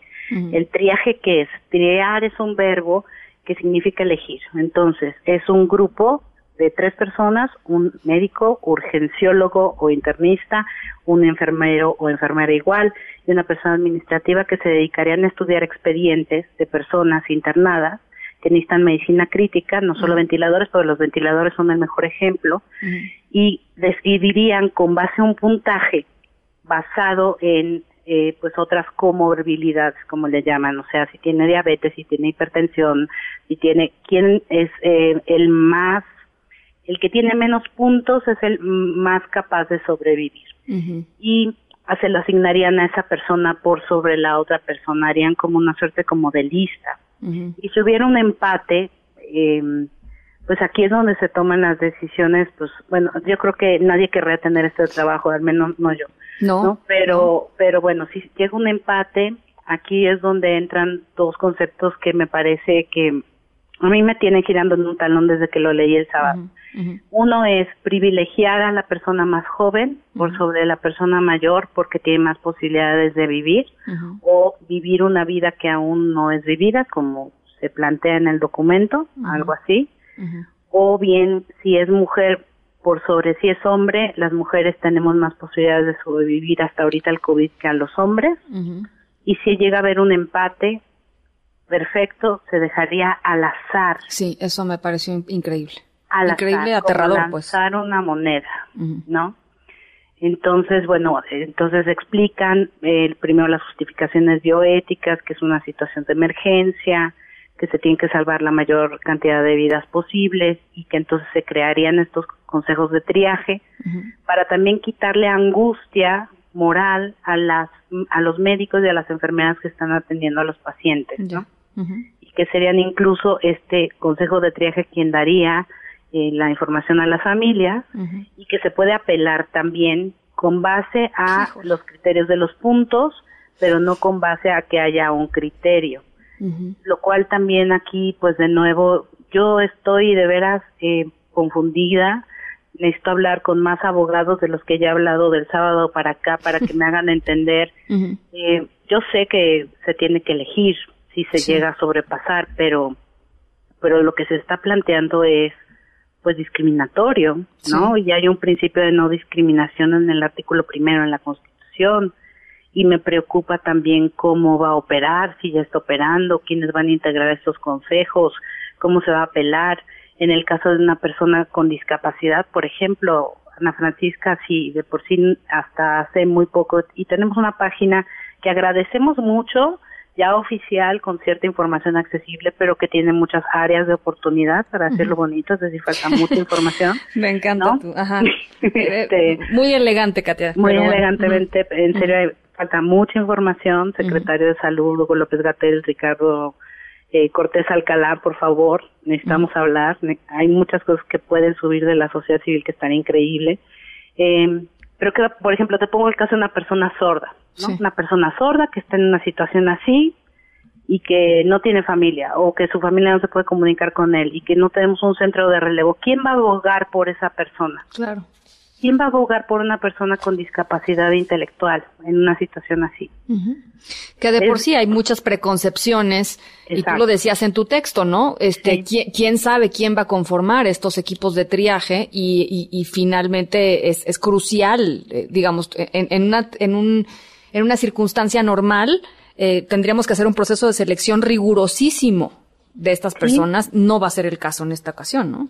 No va a ser el caso y no va a ser el caso también porque pues son decisiones que se tienen que tomar a veces en, pues no sé, en minutos o en muy poco tiempo. No, no tengo idea, pero también hay muchas dudas jurídicas, Ana. Es decir, eh, el Estado está en principio obligado a garantizar la, la salud de todos y no se puede eximir de esto a menos de que entrara en vigor un artículo del que yo veo que nadie está hablando y que me parece crucial, que es el artículo 29 de la Constitución, que dice que en caso de invasión o perturbación grave de la paz pública o cualquier otro que ponga la sociedad en peligro, solo el presidente de la República, con la aprobación del Congreso que no está sesionando o la Comisión Permanente, puede decretar suspensión de garantías o de derechos. Porque aquí lo que se está planteando aunque sea por una situación de emergencia, pues es una consideración de discriminación. Y entonces tendríamos que estar hablando legalmente de esto, porque si no, como bien dijo José Ramón Cosío, que me parece que fue el primero que lo puso en el ojo público, toda situación de emergencia, en este caso la pandemia, tiene una cosa jurídica. Imagínate estos consejos de triaje, que tomen una decisión que no esté apoyada en una declaración de emergencia sustentada, bien atada, bien todo. Se pueden caer un millón de casos de, bueno, no un millón obviamente, pero muchísimos casos de negligencia o de situaciones penales o de todo esto también tiene una parte legal súper importante, porque además esta guía que se publicó, no sabemos si es una guía o es una norma. Y si es una norma, ¿quién la va a, supervisar? ¿Quién la va a supervisar? Sí. No, hay muchas, muchas dudas. Eh, y esas dudas las tendría que responder el propio Consejo o la Secretaría de Salud. O sea, ¿quién sería la autoridad para ir este, resolviendo algunas de, de, estas, de estas incógnitas que, que, levanta, que son gravísimas? O sea, sobra decir, son gravísimas, ¿no? Sí, pues el Consejo de Salubridad General es la máxima autoridad en estos momentos. Está presidida por el presidente. Este, pues eh, el, el Consejo de Salubridad General que está en sesión permanente, entiendo, debería de explicar con puntos y comas esto, ¿no? Y debería publicarse también en el, diario oficial de la Federación, Ana Francisca, porque ¿qué, estamos haciendo? O sea, e, es una es un documento que ni siquiera está firmado con una firma autógrafa, no está sellado, no está nada, y eso es lo que va a decidir la vida de posiblemente miles de mexicanos. Sí no lo va a discutir nadie. Hay otras muchas consideraciones, por ejemplo, con respecto a personas con discapacidad. Yo sé que es una situación de emergencia, pero hay consideraciones legales que se tiene que tomar en cuenta una mínima consulta. Eh, bueno, dejemos a un lado la consulta.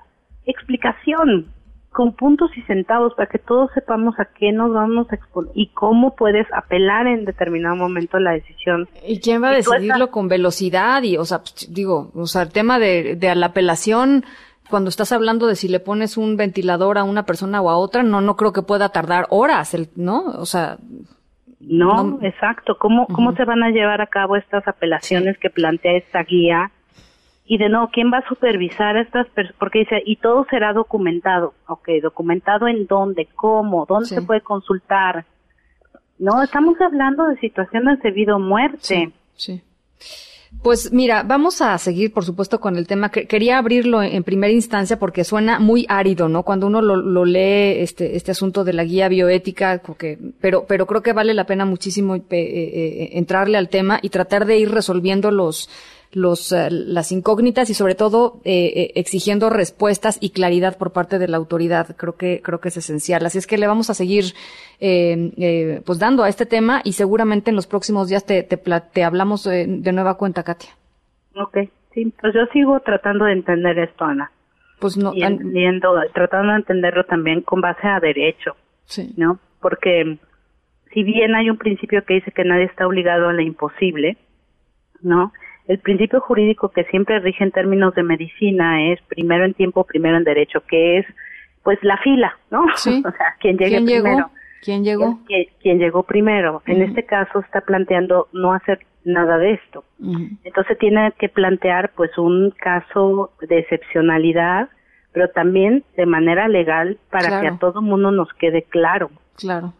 Y para que no haya después pues una bola de amparos y demandas y, y, y, sobre todo para dar certeza en estos momentos donde todos estamos tan asustados. Totalmente, totalmente de acuerdo. Bueno, pues ahí está este tema. Katia, te agradezco mucho estos minutitos. Muchísimas gracias, Tatiana. Un abrazo mucho, con sana distancia, pero con cariño. Igualmente, un, abrazo cariñosísimo. Katia de Artigues, eh, periodista y, activista, las seis con cuarenta y dos, es un tema importantísimo. Vamos a seguir, por supuesto, adelante con él. Nos vamos a la pausa, regresamos. En un momento continuamos en directo con Ana Francisca Vega. Continúas escuchando en directo con Ana Francisca Vega por MBS Noticias. Tecnología funcional con Ricardo Zamora. Zamora, abrazo a la distancia, ¿cómo estás? Abrazo a la distancia, Ana, muy bien. Pues fíjate que el día de hoy voy a hablar de algo que seguramente a ti te ha pasado ahorita que hemos estado como más en contacto con, con la tecnología o trabajando de manera remota, pues que te han llegado mensajes raros, ¿no? No sé si te haya pasado como a mí. No, mensaje raro de que como... Ahorita, te, va, te, va a te va a sonar conocido y, va mucho en la construcción de lo que nos decía Tania de Animal Político hace unos minutos en términos de la desinformación. Ah, sí, sí, sí, sí, sí, sí, ya, ya, ya, sí, totalmente. Pero ahí va, porque, porque es la desinformación, pero punto de la desinformación que seguramente le va a interesar a varios, porque pues justo ahora que pasamos más tiempo en casa o detrás de una computadora y atentos a nuestros dispositivos móviles, pues es posible que estemos más en contacto con estos mensajes que aparentan representar a empresas, negocios, servicios o personas con el fin de sacar un beneficio de nuestras cuentas bancarias. Sí. Ahora con el coronavirus, Ana, y la cuarentena estamos más expuestos, digamos que no solamente a la alerta sanitaria, sino a una alerta tecnológica, porque evidentemente nos llegan más noticias escandalosas, mensajes que nos hacen reaccionar sin que podamos hacer una pausa para justo asegurarnos de que vienen de quien presume escribirnos. Estamos trabajando en casa como nunca antes y comprando proveedores por primera vez. Los niños están conectados por más tiempo también y muchos estamos preocupados por nuestro futuro económico. Entonces, con todo este escenario, Ana, pues evidentemente en todo momento debemos asegurarnos de evitar caer en un phishing, que es el nombre que reciben estas estrategias para estafarnos. Sí. Y es posible que recibamos mensajes de dos días una por SMS, es decir, los estafadores nos envían eh, mensajes avisando de un problema con una tarjeta o una cuenta o un servicio en línea con el fin de que los contactemos y una vez que ya nos tienen en la línea o vía mensajes electrónicos o, de texto, bueno, pues nos, nos solicitan información adicional que puede ayudarles a vulnerar nuestras cuentas bancarias o nuestra información personal.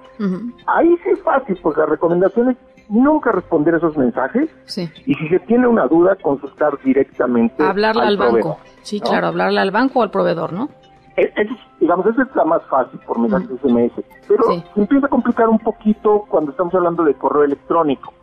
Ahí sí tenemos que estar muy pendientes de peticiones urgentes de dinero, mensajes donde una persona dice que está varada en otro país porque le cerraron las fronteras o no puede volar o lo que sea, y la persona dice que su teléfono fue robado y no se le puede llamar. Hay que tener mucho cuidado con las solicitudes de información personal, ya lo decíamos, no responder a correos electrónicos sospechosos, mejores eh, mensajes instantáneos o ventanas emergentes que de repente nos salgan y que nos soliciten esta información personal, contraseñas, números de cuentas bancarias, nada de, eso, nada o incluso tu cumpleaños. Aquí hay una estrategia eh, eh, interesante porque, por ejemplo, hay muchos portales que te preguntan cuál es el nombre de tu mascota, cuál es la marca de tu y modelo de tu primer auto. Y es lo que podemos hacer justamente pues para evitar que, en algún momento nos saquen la información es eh, un hacker, ¿no? o una persona que quiera acceder de una manera negativa a, nuestros, a nuestras cuentas, pues en, la respuesta de la pregunta del perro ponle la marca del coche o ponle otra cosa distinta y en la marca del coche y modelo pues ponle una respuesta que solamente tú puedas contestar y que sea incluso eh, eh, usa tu imaginación, divierte, ¿no? Pero pero básicamente Ana es que todos estos mensajes extraños siempre los consideremos como sospechosos, especialmente si parecen demasiado buenos para ser verdad como declarar que hemos ganado algo, con enlaces para, eh, para ganar premios, para completar encuestas o promover formas rápidas de ganar, de ganar dinero. Entendemos que hay muchas personas que están preocupadas ahora por su futuro económico. Evidentemente estas personas tendrían que ser más sensibles a no estar atendiendo este tipo de mensajes, verificar dos veces los, los archivos antes de, de descargarlos y algunos ataques sofisticados de phishing pueden ocurrir a través de documentos infectados y archivos adjuntos PDF. Si, por, si estamos trabajando más y estamos intercambiando más archivos de trabajo y encuentran un archivo adjunto sospechoso, bueno, pues usar navegadores seguros para abrir estos documentos y reducir así el riesgo de infectar nuestros dispositivos. Estos, al detectar un virus, nos van a avisar. Entonces, Ana, estas son algunas de las recomendaciones que hacemos para cualquier persona que en estos momentos está dentro del entorno que ya platicamos y que evidentemente, bueno, pues todos nos aseguremos de que estemos protegiendo nuestra información y tengamos una experiencia segura en la red. Pues ahí están hechas las, em, las recomendaciones y sí, efectivamente, son momentos en donde pues, se, intensifican estos intentos, ¿no? Este, la gente está vulnerable, la gente cree que de repente eh, puede acceder a, mejores condiciones a través de, este tipo de, mensajes y, y, bueno, hay que tener muchísimo cuidado. Gracias, Amora. Muchas gracias, Ana. Que tengas muy buena semana. Igualmente, las 6 con 49 nos vamos a la pausa. Eh, regresamos. En un momento continuamos en directo con Ana Francisca Vega. Continúas escuchando en directo con Ana Francisca Vega por MBS Noticias. Oigan, rápidamente les cuento, el uh, director de la Comisión Federal de Electricidad, Manuel Bartlett, acaba de subir unos mensajes a su cuenta de Twitter diciendo que son falsas las versiones periodísticas que afirman que la tarifa eléctrica subió un 4%. La inflación fue del 4.7% y de acuerdo con la Secretaría de Hacienda y Crédito Público, eh, publicado en el Diario Oficial de la Federación, el 1 de enero la tarifa es de 3%, es decir, 1.7 por debajo de la inflación. Por mandato presidencial no hay incremento en tarifas y les, les rápidamente les voy a retuitear eh, el comunicado completo de la CFE en donde hace esta aclaración. Eh, ahí está, ahí está lo que aclara Manuel Bartlett. Bueno, ya, vámonos rapidísimo con nuestra historia sonora, el fin de nuestra historia sonora. En directo. Bueno, ahí les va. Durante casi 15 años, los clientes del restaurante del que les hablo en Georgia eh, han dejado en, el, en las paredes del bar engrapados billetes bueno, pues en esta coyuntura, eh, la dueña del bar dijo, ¿saben qué? Arranquemos los billetes, quitémosles las grapas y todo ese dinero va para los meseros y para los músicos de, eh, pues de este lugar. Recaudaron 3.714 eh, eh, dólares, casi 90 mil pesos, todo para los, para los meseros. Y además empezó una colecta porque la gente se enteró que estaban haciendo eso y entonces donó más. Eh, lograron recolectar eh, 4.104 dólares en total, que se repartieron, eh, pues cada uno de los músicos y de los meseros 600 dólares, es decir, 15 mil pesos cada uno. Eso es lo que hizo la dueña de este restaurante allá en, en Georgia, en Estados Unidos. NBS Noticias, contigo en casa, tiene para ti notas positivas.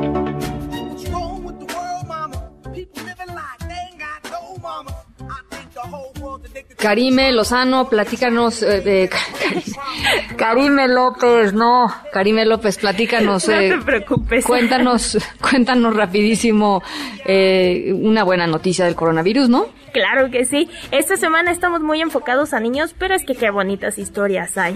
A ver. Mira, la Organización Mundial de la Salud, junto con otras organizaciones y agencias, por ejemplo Save the Children, UNICEF, etcétera, todos colaboraron para hacer un bonito libro infantil que se llama Mi héroe eres tú. Rápidamente, la historia es de una pequeña llamada Sara, que ella está pues muy preocupada, no puede ir a la escuela, está en su casa y entiende bien todo lo que está pasando, pero a la vez quiere hacer más. Entonces, una mágica noche, conoce a Ario, que es una especie de dragón, ser mitológico, y él le ayuda a descubrir que todos los niños tienen un superpoder para poder batallar frente a esta pandemia. Ah, qué bonito. ¿Y eso se puede bajar, el libro? Sí, de hecho, si ustedes entran a la página de mbsnoticias.com, ahí lo pueden ver. Tiene ilustraciones, está muy bonito y todo, entonces se los dejamos en el sitio web. Buenísimo, Karime López. Muchas gracias por, por esta información y muy buenas tardes. Igualmente, Ana. Muchas gracias. Las seis con cincuenta y seis nos vamos a nombre de todos los que hacen posible este espacio informativo. Gracias por acompañarnos en esta tarde de martes. Yo soy Ana Francisca Vega. Se quedan como siempre con Gaby Vargas y después ya saben, charros contra gangsters. Quédense en casa, cuídense mucho y nos escuchamos mañana. MBS Noticias presentó en directo con Ana Francisca Vega. Información para todos.